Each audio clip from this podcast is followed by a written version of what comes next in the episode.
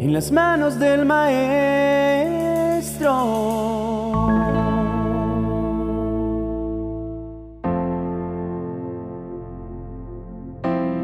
Siempre estuve fascinado con las cuatro estaciones que tiene el clima en algunas latitudes del mundo.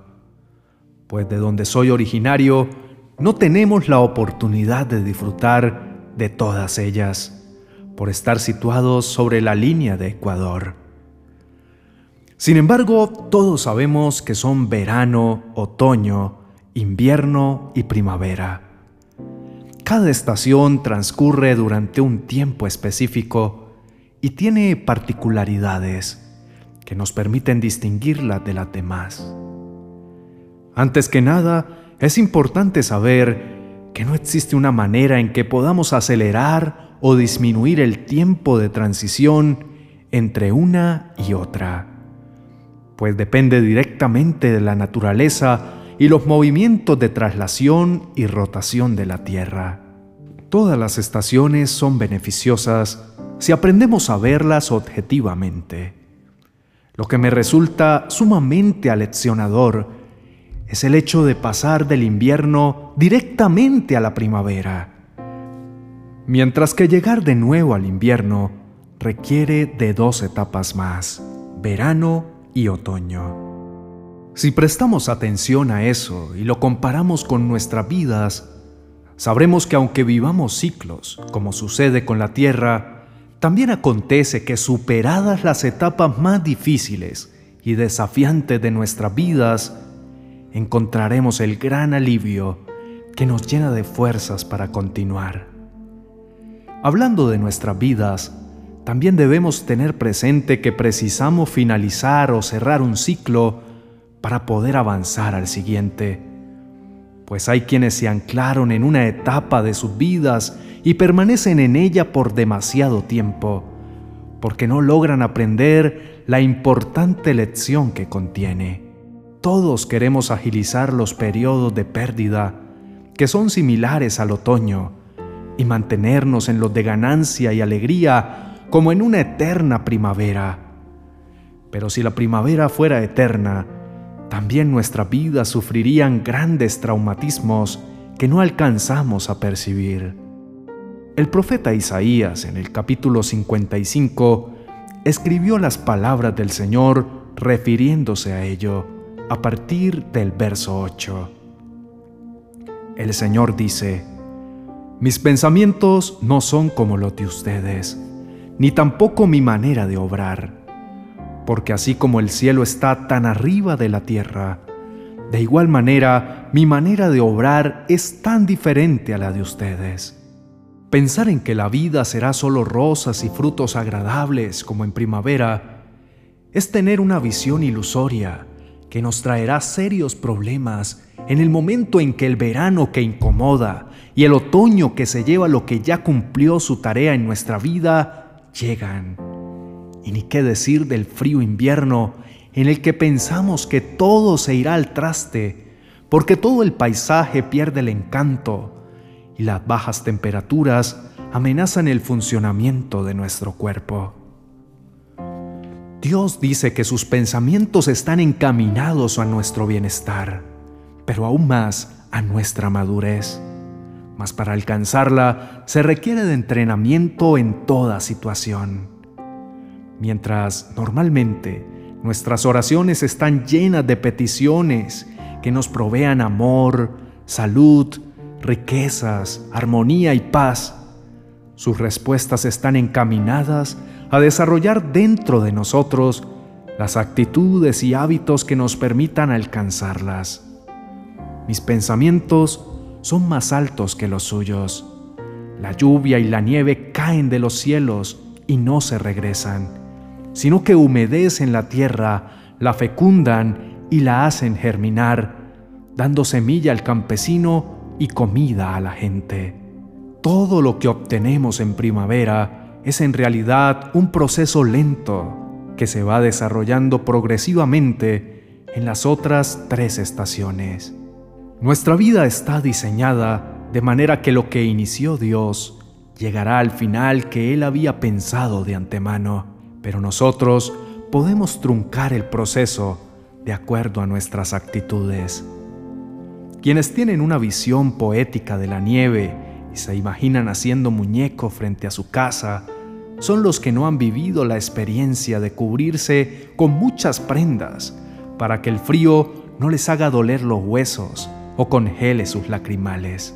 Pero aunque el invierno sea la estación más exigente, difícil y traumática, porque nos nubla el paisaje, nos impide trasladarnos con facilidad o nos obliga a estar preparados con todo tipo de provisiones, también es necesaria para mantener el equilibrio de la Tierra, pues el peso de la nieve, según los expertos, es un factor importantísimo en el clima terrestre.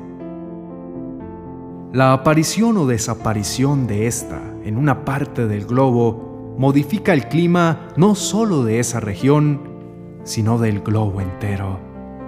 En invierno hay tanta nieve sobre el hemisferio norte que su peso modifica incluso la rotación de la Tierra. Asimismo, las temporadas más duras de la vida sacan de nosotros las mayores reservas de fortaleza, amor, tolerancia. Son las que nos mantienen sobre el curso correcto de la vida y nos convierten en personas preparadas para valorar y dar el mayor aprovechamiento a la primavera.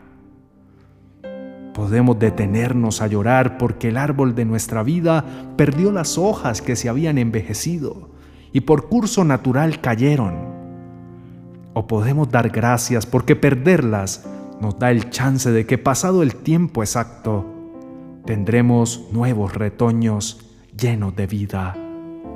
Podemos quejarnos por la inclemencia de las adversidades que nublan nuestra visión o mantenernos tranquilos y a salvo bajo la cobertura de Dios en tanto el ciclo finaliza.